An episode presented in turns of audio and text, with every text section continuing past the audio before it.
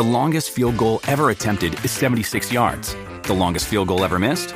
Also 76 yards. Why bring this up? Because knowing your limits matters, both when you're kicking a field goal and when you gamble. Betting more than you're comfortable with is like trying a 70 yard field goal. It probably won't go well. So set a limit when you gamble and stick to it. Want more helpful tips like this? Go to keepitfunohio.com for games, quizzes, and lots of ways to keep your gambling from getting out of hand.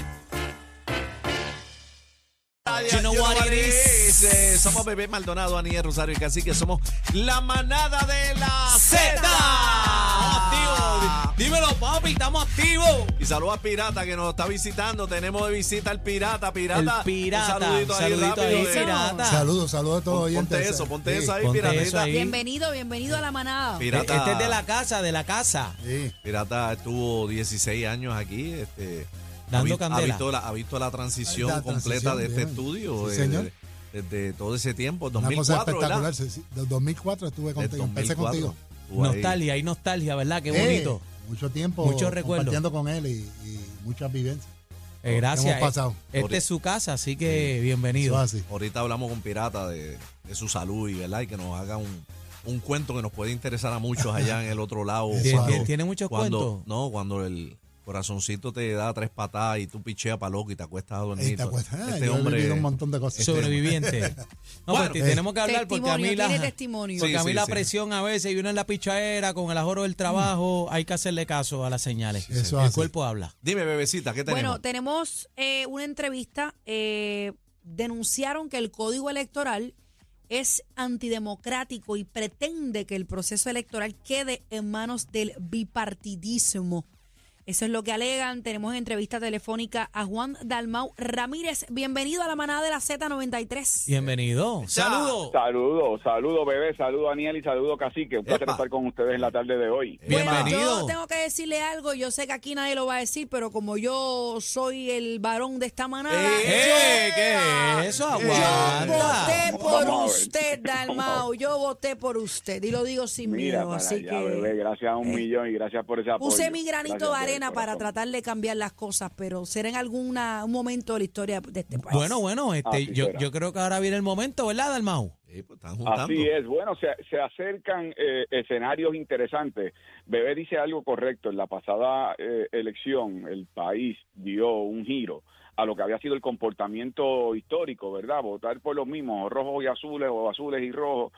Y en la pasada campaña el resultado fue que esos dos partidos que nos han llevado a la quiebra, a la pobreza, a la necesidad y, ¿verdad?, a los malos gobiernos, la corrupción, obtuvieron el menor apoyo en sus respectivas historias desde que son partidos. Y en cambio, quienes somos las alternativas a eso, en el caso de Victoria Ciudadana, en el caso del PIB, eh, obtuvimos eh, lo que jamás se había visto en Puerto Rico en alternativas a esos dos partidos, ambos obteniendo verdad eh, un 28% cuando el gobernador lo, lo certificaron con un 33%. O Bueno, sea que usted hizo historia. una fuerza Lo- contundente. Los números de usted en esas Fueron una elecciones locura. fueron historia. Una locura. Así es, lo fueron y eso lo demostró lo que pasó en la parte de afuera del comité. y. El bueno, parizongo que había ahí, muchacho. Yo lo Sí, recuerdo. Ese cuento se los tengo que hacer con calma después porque hay varios. Este, sa- saludos a Rafa Pavón por si acaso que estuvo por. ¿Qué clase party? Parecía que usted fue el ganador. Bueno, sí, porque recuerda también que fue eh, un resultado histórico que llenó de esperanza a mucha gente. Eh, no solo a nuevas generaciones, pero también a otras generaciones que se inspiraron con la idea de que no tenemos que conformarnos y que ya en quienes habían depositado la confianza los habían traicionado. Así que, eh, de nuevo, sin abusar de- de- del ejemplo, pero lo que dice Bebé es cierto, mucha gente dio ese paso y el resultado fue un histórico, dando la lección de que después de todo eh, el, el cambio en el país está en las manos nuestras, tenemos que, que romper con la mala costumbre de votar por costumbre y, y dar la oportunidad a aquellos que cuyo historial, porque no se trata de decir, ah, bueno, pero es como este nunca ha estado, no, bueno, en mi caso, por ejemplo, pues yo he sido senador, yo, yo estuve en la Comisión Estatal de Elecciones, nunca un señalamiento, nunca en el caso de mi partido, casos de corrupción, ni de legisladores, ni, ni, ni de legisladores municipales, ni tampoco de campaña. La pasada campaña, el Contralor Electoral hizo una auditoría, no hubo un solo señalamiento de mal manejo de las finanzas, o sea, las cosas se pueden hacer bien si uno tiene como objetivo el país y no los apetitos personales. Ok, vamos, vamos en Arroyo Bichuela, ¿qué es lo que se trama eh, eh, Dalmao y Natal? El dúo de la historia. ¿Qué es lo que hay en ese horno? ¿Qué Habla que en claro, ese horno? habla claro. Hay unión, viene fusión. se juntaron Mira, los por lo poderes. menos eh, en el tema electoral, que fue la conferencia de prensa hoy, eh, es uno de muchos esfuerzos conjuntos que hemos estado realizando sobre el tema en contra del Luma, el tema en protección del medio ambiente, etcétera. Pero el peligro que ho- hoy enfrenta Puerto Rico es que hay un código electoral que se ha diseñado para que el pueblo eh, de Puerto Rico tenga menos opciones para votar el día de las elecciones. Deme un ejemplo Antes para un entender. ejemplo. Antes se permitía que dos partidos políticos llegaran a un acuerdo y postularan un candidato por ambas colectividades. Y eso se permitió en Puerto Rico por, por años hasta el 2011, que entonces se prohibió. La idea, por ejemplo, ese ejemplo que ustedes dan, de que un partido como Victoria Ciudadana y el PIB puedan llegar a un entendido y tener candidatos comunes, eso se prohíbe por la ley, negándole al país la oportunidad de tener una variedad más amplia de quienes son posibles candidatos o de repudiarlos, porque al final del camino debe ser el pueblo el que decida. Sacan a los partidos, ¿verdad? Eh, como los que no son del bipartidismo, los sacan de áreas sensibles como el voto adelantado o el voto encamado. Encamado. Pues Yo no recuerdo ese issue. Exacto. Y ese el voto ¿te de los presos también, de los confinados. Sí, sí, de hecho, hicieron fiesta porque porque ellos quieren ahora por ley que solamente pueda haber un funcionario popular o PNP. Eh, y, y excluyen a los partidos que somos una No, alternativa al bipartidismo. Eso está mal. Entonces, lo que está en juego es con quién va a contar tu voto, quién lo va a adjudicar correctamente. Bueno, pues lo van a adjudicar el cabro velando las lechugas, pues imagínate, los rojos y azules velando los votos. Y, y esa es la crítica, ¿verdad? Que están atentando contra el tema democrático de que el país sea el último que decida, no porque la ley prohíba o ponga, ¿verdad?, eh, obstáculos o trabas. Y esa fue la crítica de hoy. A tu pregunta, que es la pregunta de los 64 mil chavitos. Bueno, y esto significa que hay un junte electoral. Es muy temprano para decir eso, y es muy temprano porque las candidaturas son de aquí a un año y dos meses y los adversarios nuestros, ¿verdad? Los que los que se resisten al cambio, el liderato popular y PNP están locos por saber cuál es el plan que uno tiene para poder legislar y entonces evitarlo. Así que nosotros no estamos anticipando estrategias, sino que estamos actuando poniendo al país por delante, aun cuando somos dos partidos que no estamos de acuerdo en todo. Y esa fue la conferencia de prensa que hicimos hoy el licenciado Natal y que eh, junto a mí eh, la hicimos en conjunto, precisamente porque esas acciones concertadas o esas alianzas electorales en su momento se evaluarán y ese calendario político será el que disponga cómo lo anunciamos y cuándo. ¿Cuál es la asignación entonces? O sea, eh, lograr que se haga una enmienda a este código electoral. Bueno, sí, la asignación original y lo que nosotros insistimos siempre fue derogar el código electoral y empezar a hacer uno nuevo, democrático, que quitara todas estas cosas malas.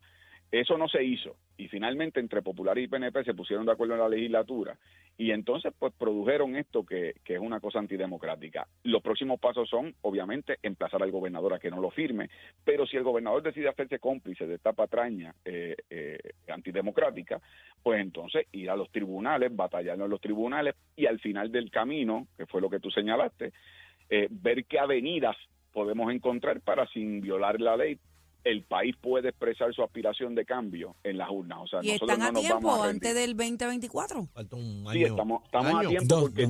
No, no, no se trata de una fusión de partidos, cada cual mante- mantiene su identidad. Licencia. La idea es que entendidos podemos hacer eh, de cara a lo que termine siendo ese, ¿verdad? esa ley electoral. Y, y lo que yo le quiero manifestar a quienes los escuchan ustedes, mire, usted puede ser estadista, este, independentista, no afiliado, de lo que fuera. Pero aquí hay un momento en la, en la vida y la historia de los pueblos que, que en el caso de Puerto Rico llegó el momento de limpiar la casa y que usted tenga todas las opciones ante usted y usted decida.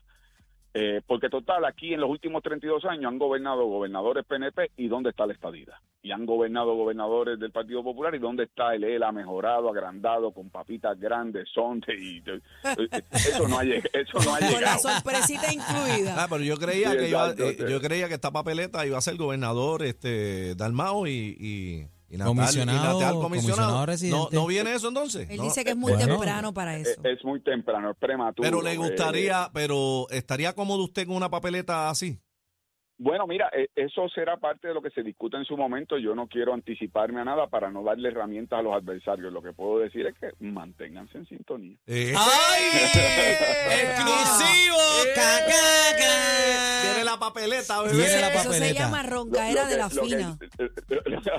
lo que yo lo que yo no voy a, a- a permitir al liderato popular y PNP es que el obstáculo que quieren inventarse ahora con este mapucho de la ley impida que el país tenga oportunidad de decidir democráticamente lo que desea. Dalmao, eh, ¿qué- ¿dónde Mira. te sientes más cómodo? ¿Corriendo para gobernador o comisionado residente con Natal? En estos momentos, con ustedes hablando por teléfono. me siento, muy cómodo, con, tiene, mira, me siento muy cómodo con la manada. Me siento muy Ay, cómodo. ya, yo, Gracias, papi, gracias. eh, eh, ese tú no lo sacas de la esquina nunca, papi. Ese hombre está bien No, puesto. está re- Da- está re- Dalmau, Dios, a- mira. Aniel Rosario por acá, perdona que te interrumpa. Daniel, no te preocupes, cuenta. Eh, eh, hemos visto siempre, ¿verdad? Este, los candidatos a la gobernación, eh, cuando están en campaña, pues prometen y hay promesas, Y y hay promesas que va a bajar la luz, que va a bajar el agua, que van a bajar las estrellas, eh, que, que todo viene, que viene Disney a Puerto Rico y cuando ganan... eh, ve- vemos que es todo lo contrario. Nos prometieron que la luz iba a bajar y la luz yo la estoy pagando y lo sigo diciendo y me Ya sigo comenzó, quejando Daniel. y me, me voy a quejar porque es que es que no lo puedo creer. Ya yo estoy pagando cinco veces lo que yo pagaba este eh, eh, eh, antes de Daniel luz. está desesperado, Y- claro, como muchos puertorriqueños. ¿Qué usted le tiene que decir al pueblo? Mira, primero que te voy a decir algo, esa desesperación no es tuya. Y no solamente son los consumidores residenciales, que tú me dices de los comerciales, el De- pequeño una locura. comerciante. Los que han tenido que luz cerrar por su tanto, chinchorro porque no pueden así, pagar la o luz. votan empleados, ¿verdad? Eh, mira, yo que le voté en contra a eso que se permitió abrir la puerta a, a lo de Luma y la privatización. Eh, así que ahí, ahí está ese historial. Yo he propuesto que aquí no se renueve el contrato de Luma, que hay un periodo de transición para establecer una ley habilitadora, que eso el pueblo de Puerto Rico retenga el control de la Autoridad de Energía Eléctrica, pero no el gobierno. Que haya un ente que no sea tampoco la Autoridad de Energía Eléctrica como la conocíamos, que sea un ente que gobierne los asuntos de la autoridad con la gente que conoce el tema de la autoridad, con alianzas con el recinto universitario de Mayagüez, pero que la Junta de Gobierno esté compuesta por quienes se afectan por el servicio, que haya representantes de los consumidores residenciales, de los comerciales, de los industriales, del área médica y de salud, los hospitales, por ejemplo, que haya eh, eh, personas conocedoras del tema energético y que todos tengan igual participación y que no sea lo que pasó con la Autoridad de Energía Eléctrica, que fue que la politizaron y se convirtió en un comité de base del Partido Popular y PNP y cuando no eran los energéticos progresistas, eran los energéticos populares recogiéndole chavo a los partidos en vez de, de verdad, de cuidar de ese, de ese haber nuestro. Eso ya pasó en Puerto Rico, lo que era la vieja autoridad de fuentes fluviales era un ente que energizó a Puerto Rico de manera responsable, pero no era un ente politizado, lo transformaron en la Autoridad de Energía Eléctrica, empezaron a meter batatas políticas y vimos lo que la quebraron y, y se No, puede y, y volver a ahora lo tenemos que pagar nosotros. Ahora lo tenemos que pagar nosotros, que es lo más lindo. Da- da- eh, No. Dalmau, voy a citar Sí. al gobernador de Puerto Rico y usted me da la opinión que merece. No voy a estar hablándole a las gradas. No voy a estar diciendo vamos a cancelar y a Dios que reparta suerte.